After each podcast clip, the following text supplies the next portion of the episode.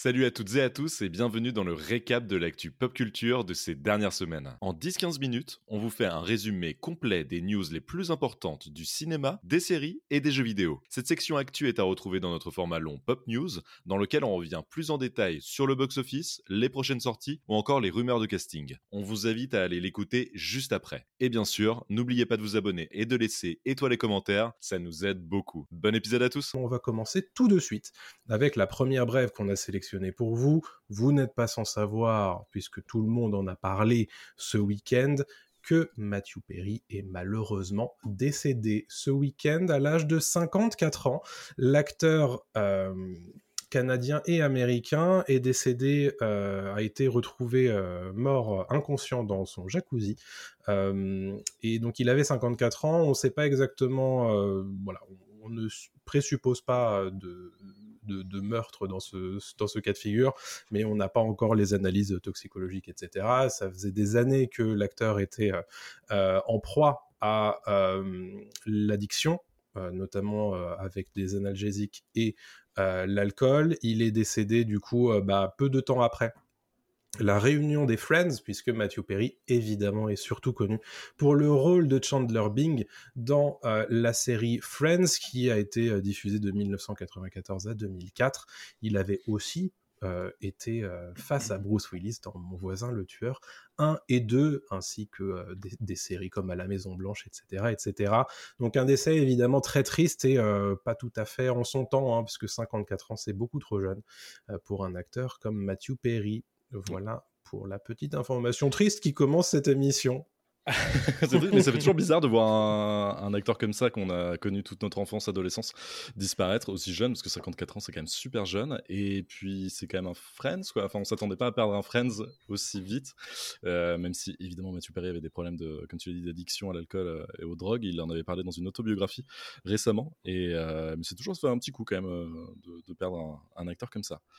Alors, bah, moi, j'ai un petit truc que j'ai vu qui m'a rendu triste. Alors, est-ce que vous avez envie d'être triste euh, ah, bah plus On l'est déjà, vas-y, vas-y, vas-y. On l'est déjà, donc. Euh. ok, parce qu'en fait, moi, quand je suis, quand j'ai appris la nouvelle, euh, je l'ai appris via un. c'était sur un article sur lequel on citait son autobiographie, dans laquelle il disait Moi, ce qui me fait peur, c'est qu'un jour je vais mourir et qu'on ne se souviendra de moi que pour Friends. Ouais. Et Malheureusement pour beaucoup, voilà. Moi, moi je me suis un peu demandé, genre, euh, attends, je me souviens pas de lui que pour Friends, je l'ai vu dans d'autres trucs, donc je suis allé un petit peu revoir sa filmographie. Mmh. Effectivement, je l'avais vu par exemple dans, 17 ans encore, euh, un film que j'aime beaucoup. Mmh. Et, euh, et, surtout, en fait, j'ai découvert un truc encore plus triste. C'est le dernier film dans lequel il a joué. C'est Don't Look Up. Et il a été ah coupé au montage. Ah, oui, je me disais, oui, ok. Merde. Ça, ça, ça, ça, fait mal. Ça fait, ah, ça, fait très mal. ouais. Voilà. Donc c'était la tristesse. Ok, donc jusqu'au bout, pas ouf quoi. Ouais, ça fait mal. Ah, c'est bon. Pas bah, dans le cœur. J'avoue que j'étais pas prêt. Mais on, l'a dit. Prévenu. C'est une super émission qui arrive, les gars. Restez avec nous, puisqu'on va parler évidemment des émotions. Les stars décédées. Alors. les, les, les, émotions qui ont elles-mêmes des émotions, c'est évidemment Pixar et Vice Versa numéro 2, qui sera le prochain projet de Pixar. Ouais, prochain projet de Pixar, donc Vice Versa 2, suite directe de Vice Versa, mais qui cette fois en fait sera centré sur euh, l'adolescence de Riley, euh, Riley qui était la petite qu'on suivait dans le premier film. Donc on a un tout petit pitch, vraiment c'est un tout petit euh, bout de, synopsis qui nous a été livré par Pixar. En fait, Riley aura grandi, elle aura des nouvelles émotions qui vont faire leur apparition dans sa tête, ce qui va refléter des nouveaux défis et des turbulences dans cette période troublée de l'adolescence. on a une date de sortie déjà, c'est le 14 juin 2024, donc c'est dans six gros mois ça va arriver assez vite. Et on sait que les fans attendent vachement euh, Vice Versa 2 parce que c'était l'un des derniers très très cool euh, Pixar euh, sortis ces dernières années. Quoi. Et on vous rappelle qu'on a fait une petite émission il n'y a pas si longtemps sur Pixar. Est-ce que ça vaut toujours le coup? En gros, c'était ça. Est-ce que ça n'a pas trop changé depuis mhm. quelques temps? Allez voir ça, bien sûr. Vice Versa 2, on a hâte quand même. Hein. Ouais. Ah, j'avais adoré le 1.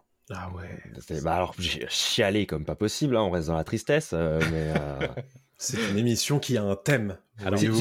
Bah, bah, mais après, c'est vrai, tu vois, je suis en train de me dire, les, Pixar, j'arrive à les classer un petit peu dans mon ordre de préférence sur est-ce que je chiale devant. par exemple, tu regardes, t'as là-haut. Ouais. Tu commences en chialant. Bien sûr. Le reste du film, il n'y a rien de triste, c'est juste que tu te rappelles du début et tu chiales. Mais euh... là-haut, pour moi, il est, au top.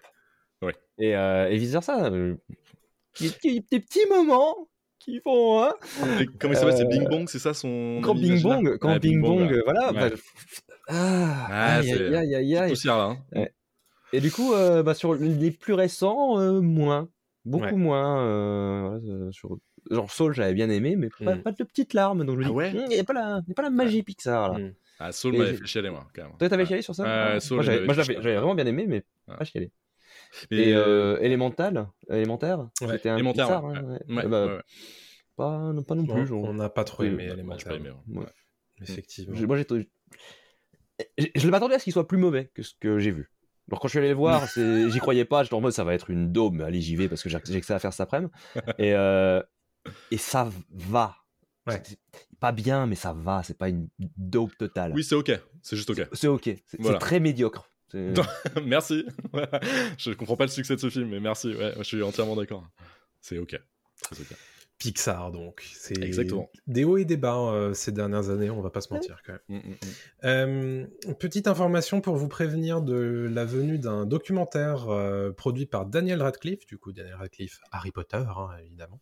Peut-être que lui aussi un jour dira, j'espère qu'on ne se souviendra pas de moi que pour Harry Potter. En tout cas, il produit un documentaire qui est dédié à son, au cascadeur, en fait, qui s'occupait de lui, de toutes ces cascades pendant la saga Harry Potter dès le numéro 1, euh, qui a euh, souffert d'un grave accident euh, puisqu'il s'est cassé la nuque en fait lors du tournage d'Harry Potter 7.1 et il lui dédie du coup un, documentaire euh, qui sort en novembre sur HBO. Euh, vous inquiétez pas, euh, il est toujours vivant, hein, David Holmes. Par contre, il a perdu l'usage de ses membres à partir du torse jusqu'au jusqu'au pied. et on n'avait pas du tout pensé que dans ce conducteur, c'est extrêmement déprimant sur ce début d'émission. Ah, ouais, hein. Pourquoi on avait ça? Je sais pas, écoute, ça c'est, ça nous est pas venu à l'idée, mais en tout cas, euh, voilà. Ça va trop bien en ce moment. Je crois que tout va trop bien, donc on se dit tiens, un petit coup de moins bien, Allez. les, euh, en tout cas, les, les, deux hommes sont toujours euh, très proches et bah, Radcliffe a aussi produit sa série de podcasts autour justement de des, des, cascadeurs à Hollywood.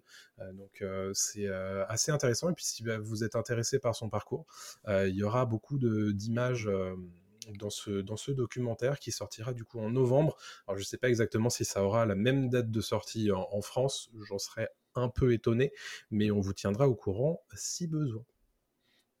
Moi, je dois avouer que j'adore ce que fait euh, ce que fait Radcliffe depuis euh, qui, fait plus Harry Potter. Je trouve que tous les projets où il participe, juste le mec, mm. il a battu la malédiction des enfants stars.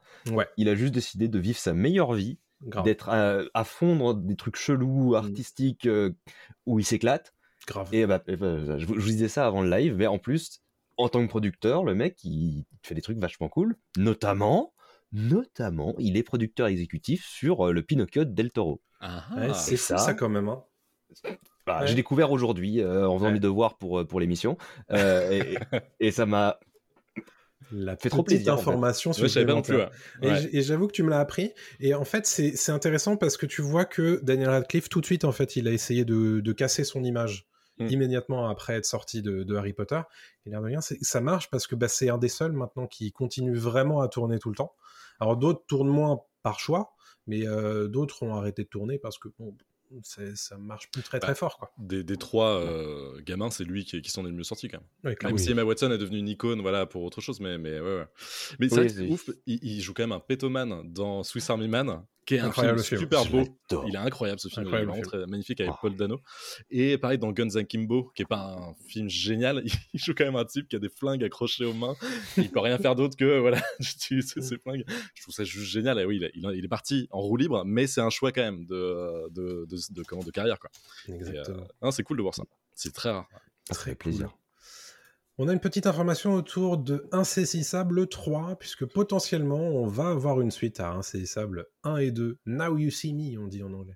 Ouais, exactement, euh, Insaisissable, qui avait plutôt bien marché, qui était un film, euh, voilà, euh, qui était plutôt apprécié quand même des, fans de, magie en général, j'imagine. En tout cas, de films d'action, un peu thriller, un peu cool, comédie, où ça avance et du mystère. Et le 2 était certes un peu moins bien, mais avait quand même assez performé pour que un troisième en fait se mette en, place. Donc le troisième reverra en fait les acteurs principaux revenir en fait dans la peau des, des personnages du premier et du 2.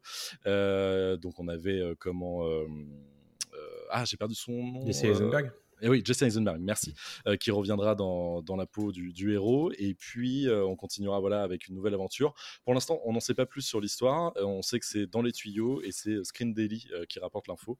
Et on n'a pas de date de sortie exacte pour, euh, pour le moment. Moi, j'avais bien aimé. Je sais pas ce que vous aviez pensé, vous, des deux premiers euh, Insaisissables 1 et 2.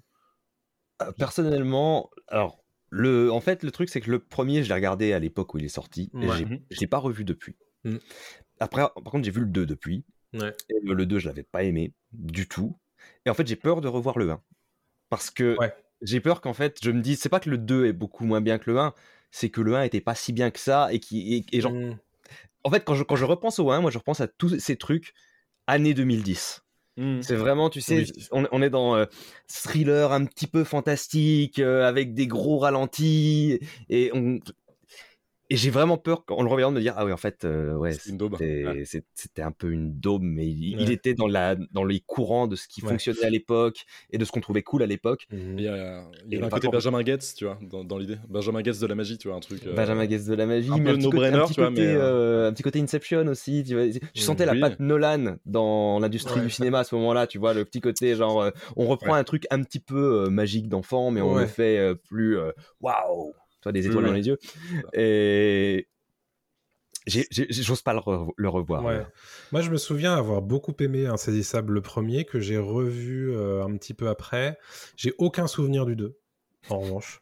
Et, euh, et moi, le... alors euh, effectivement, par contre, Daniel Radcliffe euh, se, se trouve dans le deuxième épisode. Oui, ça fait le méchant, ouais. Mm. Voilà, donc quelque part, ce conducteur J'avais est oublié. bien construit. Voilà. c'est. C'était- Inception, Mais, euh, oublié. Ça m'a pas marqué du tout. Voilà, donc bon, bah, écoutez, on, Moi qui on fait des mauvais choix de carrière. Voilà. on vous le rappelle en tout cas. Mais euh, c'est. euh, Ouais, moi j'y voyais beaucoup du Ocean's Eleven en fait. euh, ainsi.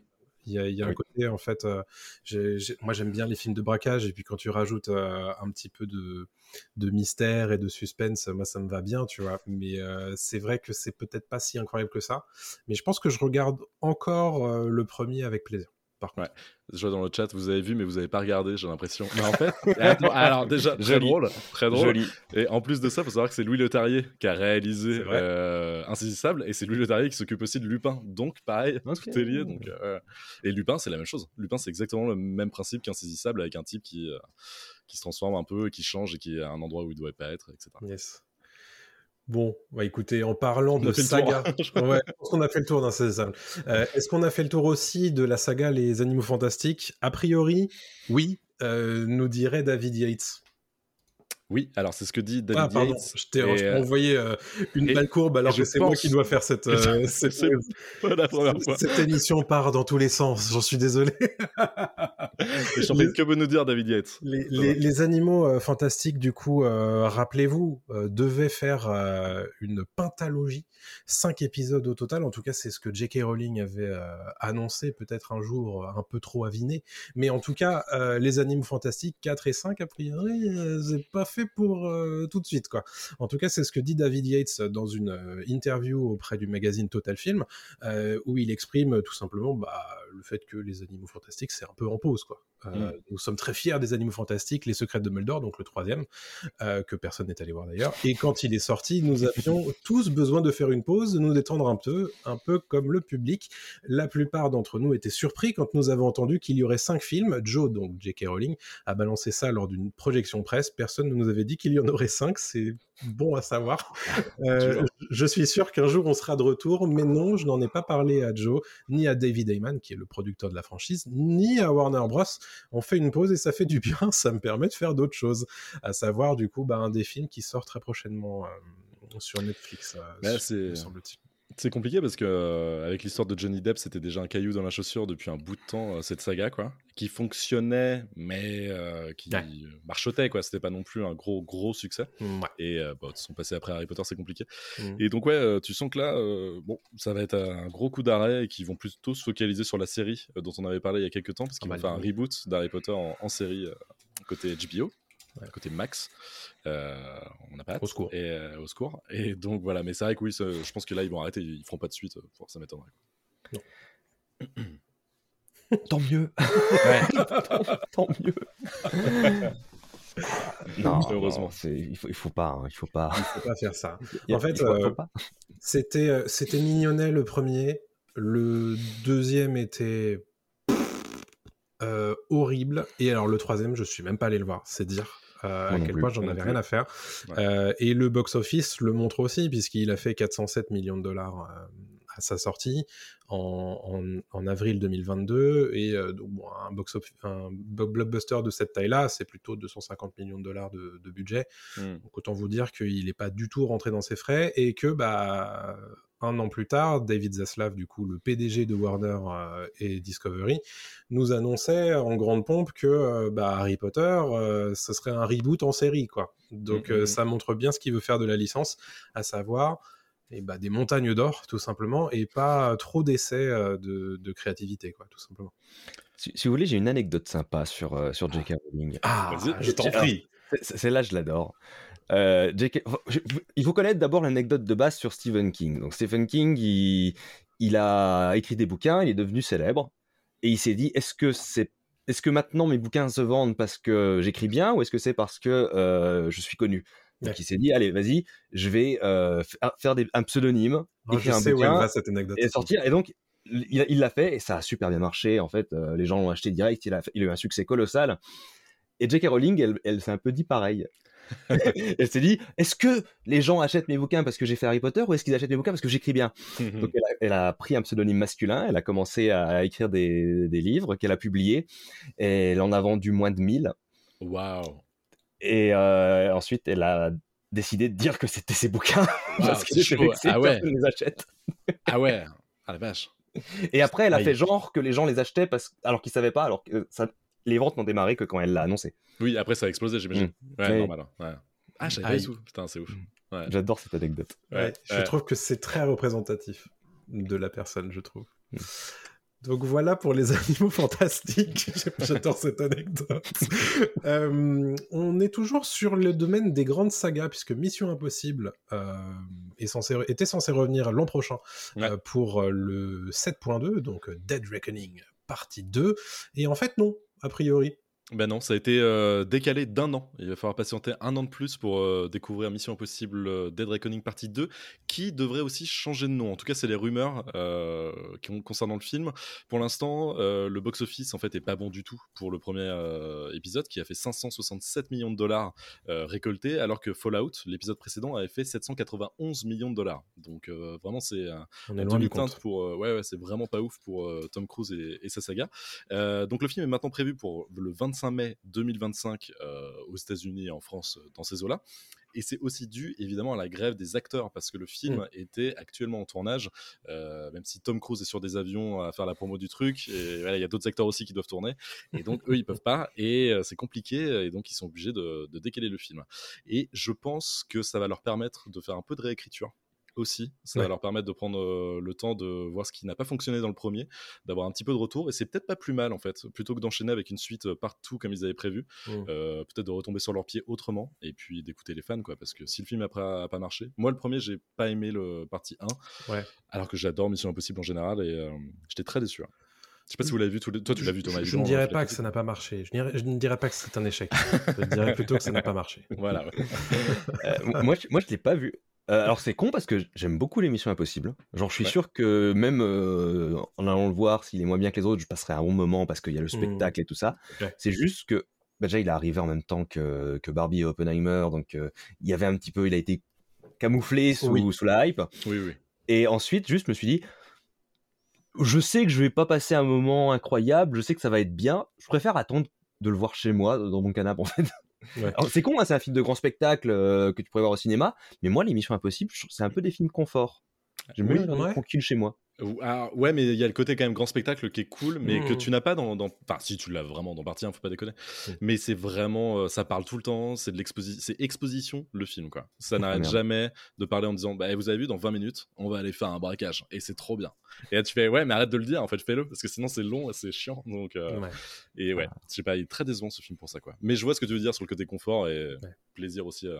Je pense que le fait de, de lui enlever le sous-titre euh, Dead Reckoning partie 2, ça va peut-être aider le, huitième film du coup. Parce que déjà, si les gens sont un petit peu désolidarisés du septième euh, et qu'en plus on leur dit le huitième c'est la suite directe du, du septième, ils vont se dire bah ouais mais moi je l'ai pas vu. Du coup, je vais pas voir le huitième. Je pense que c'est un move complètement économique de, de, faire, de faire ça. Très malin. Euh, je, ah. ferais la même chose à leur place si j'avais un produit qui n'avait pas marché. Euh, oui, c'est clair. Et tu le renommes tout mission, tout impossible. Euh, je sais pas. Mission impossible électrique Bougalou. je veux le voir celui-là. Voilà pour Mission Impossible, on va parler série euh, Disney Plus et euh, MCU, puisque euh, Daredevil Born Again, le, donc le, reboot de, de Daredevil, enfin le relaunch en fait de, mhm. de Daredevil, a de, de, nouvelles informations à nous donner après le fait que bah, Daredevil Born Again a tout mis à plat en fait. Ils ont, ils ont tourné la moitié des épisodes et en fait ils se sont rendus compte que ça fonctionnait pas. Mais ils se sont dit euh, on va changer de showrunner, on va changer de réalisateur et puis on va repartir là-dessus quoi. Et euh, donc effectivement, ce qui se passe c'est qu'on a un nouveau showrunner et c'est un terme important puisque en général euh, dans le MCU il n'y a pas de showrunner. c'est plutôt des, des, exécutifs et des réalisateurs qui gèrent un petit peu toute la popote. En, en, la personne du showrunner de, de Punisher donc euh, qui se trouve être euh, faire partie de l'ancien en fait euh, pas MCU justement, mmh Marvel Television, où il y avait Daredevil, le Daredevil de Charlie Cox qui, qui en faisait partie. Et en termes de réalisateurs, il s'agit des réalisateurs, on va dire, principaux de Loki saison 2 et de Moon Knight. Donc c'est l'objectif, j'imagine, c'est un petit peu de rassurer quand même autour de, ce projet-là, euh, puisque Loki, ça fait partie des séries MCU qui sont a priori les plus appréciées, et que bah, Punisher et l'ancien spectre de, des productions euh, Netflix de, Marvel euh, Télévision sont encore très appréciés, et c'est aussi pour ça que ce projet voit le jour. Daredevil Born Again, par contre, n'a pas vocation à être une suite de Daredevil euh, saison 3. Ce hmm. sera vraiment un projet qui est pensé comme euh, étant euh, autre chose et qui fait partie du coup du MCU. Ouais, mais c'est cool qu'ils changent leur fusil d'épaule. Je pense que c'est très malin. ils ont eu les retours aussi négatifs. Ils se sont dit, tiens, il faut absolument qu'on bosse avec les meilleurs. Loki, comme tu l'as dit, c'est la série qui cartonne le plus. Et a raison, parce que je trouve qu'il y a quand même des super idées de mise en scène. Hmm. Mais la narration vaut ce qu'elle vaut, mais c'est quand même pour une production Marvel, c'est assez propre. Et, euh, d'ailleurs, j'ai très, euh, j'ai très hâte de découvrir la suite de, la saison 2 là, parce que ça a l'air très très cool. Et donc, ouais, non, non, franchement, c'est cool, ça, donne envie quoi. Daredevil était aussi l'un des plus gros persos euh, de Marvel Télévision avant, donc ah bah, c'est clair. Trouvé, quoi. je pense que Marvel aussi a besoin d'une victoire là, parce que ces derniers temps, c'est pas ça. Mmh, mmh, mmh. Ça coince, ça, ça, va pas trop là. Bah, par Loki à la télé, ouais.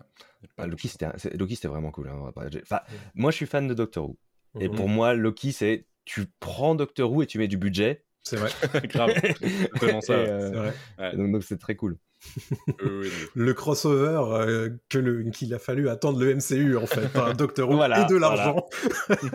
Après, vous saurez euh, que les crossovers Marvel Doctor Who existent déjà parce ah que les comics Doctor Who, hmm. il y, y, a une série de comics Marvel. Qui était édité par Marvel? Qui était édité par Marvel. Et, donc, euh, l'univers de Doctor Who a un nom officiel, euh, Terre, je sais plus combien, euh, mmh. dans les ah, univers du multivers Marvel. Trop bien. Yes. C'est ouf. Donc, tout est possible maintenant qu'ils sont chez Disney Plus en plus. C'est donc ça le multivers. on, va, on va continuer avec Adrien qui nous a déniché un petit teaser d'un film qui s'appelle Vermine et qui, qui te parle beaucoup.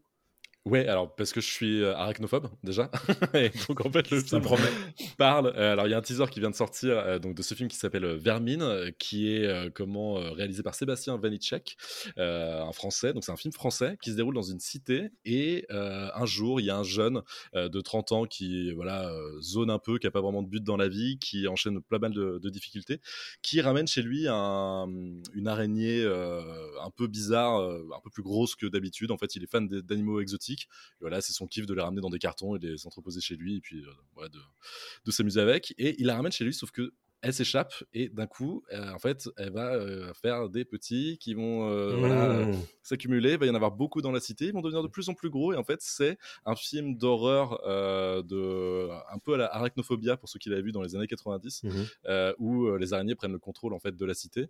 Et on retrouve Jérôme Niel. des tutos dans, dans ce film-là.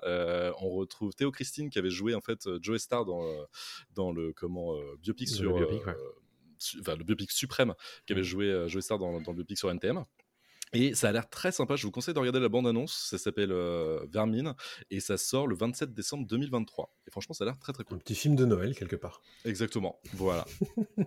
Perso, j'ai regardé la bande-annonce pour faire mes devoirs et ça m'a donné envie. Toi aussi, t'as vu ouais. Bien réalisé, bien cool. Euh, Tu sens que la tension a l'air là et je pense que c'est un peu comique aussi. Enfin, il y a un petit peu de comédie. Oui, c'est une comédie horrifique. Euh... Ouais je pense que ça peut être bien. On a besoin de plus de mmh. d'horreur dans le cinéma français. de genre d'horreur, exactement. Je trouve que c'est cool. T'as le règne animal, t'as euh, ça qui va sortir. Euh, T'avais euh, plein d'autres films comme ça avec Duris. On a eu Dans la brume ou je sais plus comment ça s'appelait. Enfin voilà, il y a pas mal de films de genre qui commencent à, venir. Ça c'est cool. Dont le prochain film de Mathieu Turi qui s'appelle Gueule Noire et qui arrive, qui arrive très prochainement. Et Mathieu Turi, un réalisateur très dans le genre euh, qui, euh, qui, qui, est français et qui, euh, qui fait vraiment des choses très intéressantes. Il avait fait Méandre Hostile euh, et Gueule Noire, là, cette année, ça a l'air d'être un petit peu un remix de euh, bah, euh, le Balrog, en fait, tu vois. Mmh. Genre, c'est des, des, mineurs, en fait, qui, qui minent un petit peu trop loin et qui découvrent quelque chose, tu vois. Et, et ça a l'air ça a l'air très, très cool. Et il se Les nains ont été trop avares, ils ont creusé trop profond. Exactement. Et, et il se trouve que Mathieu Turi réalisera l'adaptation de Plague Tale. Euh, ah. prochaine. Ah, ah c'est pas mal. Attends, il va y avoir une, une adaptation ah, de Plague Tale ouais. ouais. Et euh, donc, euh, Énorme. Bah, très chouette. Bah, très cool, parce que c'est super bien de faire ça. C'est une super idée. Super jeu français. Deux jeux en plus, maintenant il y en a mm. deux. Euh, je recommande vivement en termes de jeux vidéo mm. euh, les Plague Tale. Je les ai adorés. Euh... j'aime l'horreur. Oui, oui, oui. Si vous, si vous avez peur des rats, euh, y jouez pas. J'avoue, c'est vrai. Mais la, la, la, façon dont ils amènent les rats dans le jeu à chaque fois, tout ce qui est mm. gameplay autour de ça, c'est vachement bien ça fait. Va être, ça va être fort. Donc c'est une série télé qui a été annoncée du coup en mars 2022 et pour l'instant on n'a pas eu trop de nouvelles. Donc j'espère que ça va se faire quand même. Il faut qu'ils mettent du pognon hein, parce que ça mérite d'avoir peu de pognon. Hein. Hashtag pognon, effectivement. Hashtag ah, pognon, hashtag moula. Hashtag pognon, euh, c'est euh, Lionsgate qui va en, rechercher très prochainement à l'American Film Market, je crois que c'est ça, mhm. euh, qui va se tenir très prochainement à Los Angeles. C'est un grand barnum traditionnel où bah, les producteurs et distributeurs viennent vendre leurs prochains projets. Et évidemment, en ce moment, vu que c'est la grève des acteurs, il y a moins de films qui se font, des films qui sont pas tout à fait en, enfin qui devraient être annoncés mais qui ne le sont pas parce que euh, la grève. Mais il y a quand même des gros blockbusters qui sont euh, a priori en train de se dessiner vers ce euh, marché de l'AFM. Du coup, c'est le fameux reboot en film de Highlander qui devrait être tenu par Henry Cavill.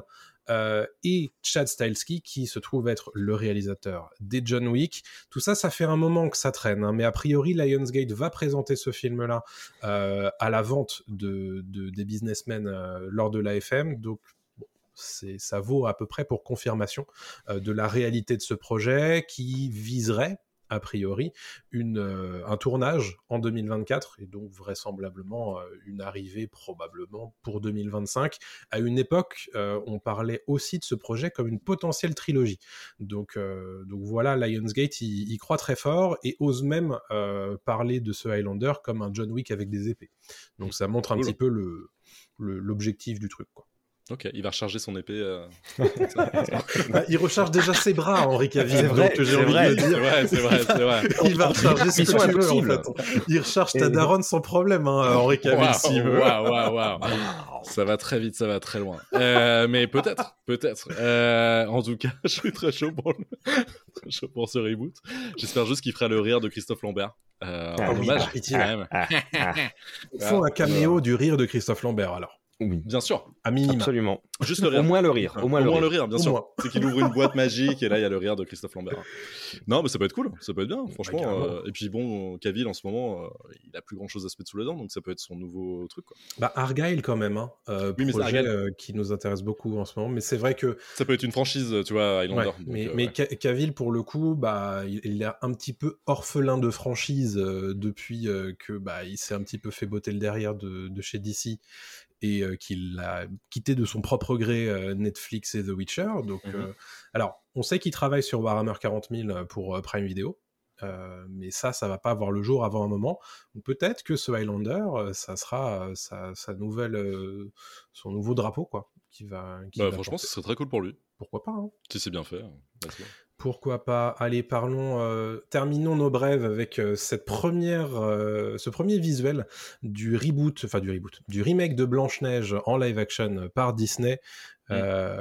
Est-ce qu'on a besoin d'en parler de cette, bah, On enchaîne avec les live action hein, chez Disney, on le sait, hein, le roi mm-hmm. lion, le livre de la jungle et tout, tout est adapté, adaptable, donc voilà, il faut bien se faire du fric et donc Disney continue et là, il touche quand même à l'original, voilà, peut-être au dessin animé le plus connu de Disney, avec Blanche-Neige et les Sept Nains, avec Rachel Zegler euh, qui jouera Blanche-Neige, Rachel Zegler qu'on a vu dans West Side Story et aussi euh, Gal Gadot qui jouera la, méchante reine dans cette euh, adaptation en live action de, Blanche-Neige. Le film sortira le 22 mars, non, euh, oui, le 21 mars 2025 à la place du 22 mars 2024. Donc repoussé d'un an, lui aussi, à cause de la grève des acteurs. Ça décale fort hein, quand même. Là, ils sont obligés parce qu'en fait, ils savent qu'ils peuvent pas voilà, sortir leur, truc ou alors ça va bouchonner, ça va être compliqué. Donc ils préfèrent pas prendre de risques mmh. et décaler leur film. et juste pour cette photo, donc on voit Blanche-Neige entourée des sept nains en CGI.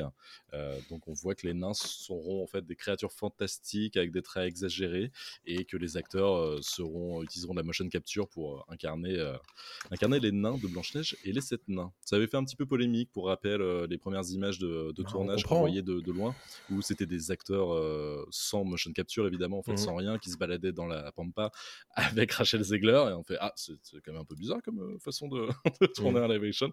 Donc voilà évidemment il y a une fanbase toxique qui a gueulé en disant nous on veut des nains, on veut des vrais nains, on veut pas des, des humains. Et donc, ils ont eu gain de cause, apparemment.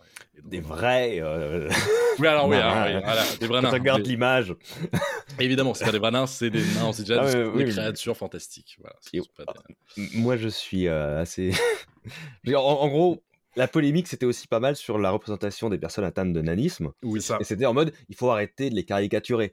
Et tu regardes l'image, et on, on, dirait des caricatures du 19e siècle.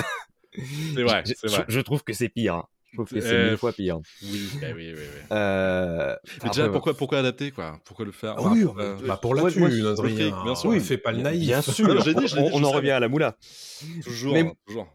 Tous les remakes live action de, de, Disney, pour moi personnellement, je ne m'en cache pas, je considère que c'est une insulte au cinéma et même à Disney eux-mêmes, parce que c'est, ils, recrachent sur tout, toute l'animation, le, le, domaine de l'animation, en faisant de l'animation. Encore une fois, ces films ne sont pas des films live action. Il hein, faut arrêter mmh. de, dire ça. C'est principalement de l'animation. C'est juste que c'est de l'animation CGI. Mmh. Mais je trouve que c'est vraiment essayer de faire l'animation la plus moche qui utilise le moins possible les points forts de l'animation mmh. pour euh, quoi? Je ne sais pas. Mais euh... Parce que ça apporte pas forcément de plus-value, ça apporte pas de bah, trucs. Même je trouve que ça enlève. La, nouvelle génération, elle peut voir les dessins animés sans aucun souci. En fait, ça, c'est pareil, mais quand, j'étais gosse, j'ai regardé Blanche-Neige et les Sept Nains. Il est sorti en 37. 7, ouais, c'est ça. Je crois que c'est 1937 ou un truc comme ça. Il est sorti, voilà, je l'ai vu quand j'étais gosse, j'étais pas en train de me dire, oh, c'est vieux. Non, tu parles. et je pense que même si je regarde maintenant, c'est de l'animation. C'est justement, ça a l'avantage de pas avoir eu les limitations techniques qu'avait le reste du cinéma à l'époque. Exactement. Euh, donc, non, franchement, euh, les refaire, c'est. Ouais, je trouve ça insultant. Un, qui est, un que j'ai pas compris, c'était Le Roi Lion. Certes, l'animation super cool, par contre, là, on va pas. Incroyable démo technique. C'est ouf mais l'intérêt est, nulle part en fait je, l'ai pas trouvé quoi enfin il y, avait ce même moi qui me tuait c'était genre euh, Simba qui, veut, qui, qui perd son père, qui, qui, voit son père mourir sous ses yeux, t'as la version animée, puis Simba qui voit son père mourir sous ses yeux dans le, dans le live action. Il y a rien. Juste, je, suis un lion. je, suis, donc un lion. je suis donc un lion. Rarement capable d'émotion, en tout cas. Mais, trop, c'est pas fait pour. ouais, non, c'est très compliqué. Moi, j'attends toujours le remake qui soit d'une qualité au moins égale aux, chefs-d'œuvre, hein, il faut le dire, d'animation qui sont qui sont remakés. Et honnêtement, seulement à ce moment-là, je pourrais dire que ça vaut le coup. Mais en dehors de ça, pour moi, ça n'est que à but mercantile. Et bon, euh, voilà, c'est un peu enfoncer une porte ouverte que de dire ça. Mais le fait est que bah, tu peux pas dire grand chose d'autre sur ce genre de, projet, puisque à l'évidence, il n'y a même pas de vision créative derrière. Non, il n'y a rien. rien du tout. Bon, on va passer après à la suite, mais juste pour terminer là-dessus, il pourrait très bien partir sur des, des live action genre euh, réponse ça, passerait bien mieux, je pense, tu vois. C'est un truc avec des humains, c'est un truc, voilà, où elle a juste une longue chevelure, c'est jouable, tu vois, c'est pas non mmh. plus trop compliqué. T'as pas des animaux à faire et tout. Tu vois, mmh. déjà partir là-dessus, des trucs un peu plus faciles à faire que euh, Blanche-Neige où, tu sais, il y a une polémique, enfin, c'est sûr et certain. Ça et, puis même, tu vois, je trouve que quand, quand il y a un angle euh, sur l'adaptation, je, je pense à Maléfique, c'est pas des films que j'aime beaucoup, mais au moins, il y a une vision derrière, tu vois, on fait pas juste un bête remake de La Belle au Bas dormant, on va euh, tester le point de vue, un point de vue autre, tu vois. Et ça, ça au moins, ça a le mérite d'avoir un petit peu d'intérêt. Euh, mais tout le reste, en fait, faire un truc un pour un, euh, je trouve c'est un peu, euh, ça fait un peu pitié. un, pour un reste discutable, hein, parce que en plus, plus moi je trouve qu'on y perd énormément. Et voilà, c'est fini pour le récap. Pour ne rien rater des dernières actus pop culture, il vous suffit simplement de nous suivre sur les réseaux sociaux. On est sur TikTok, Twitter, Instagram, Facebook, et on est aussi présent sur YouTube et Dailymotion. On vous dit à très bientôt. Salut tout le monde.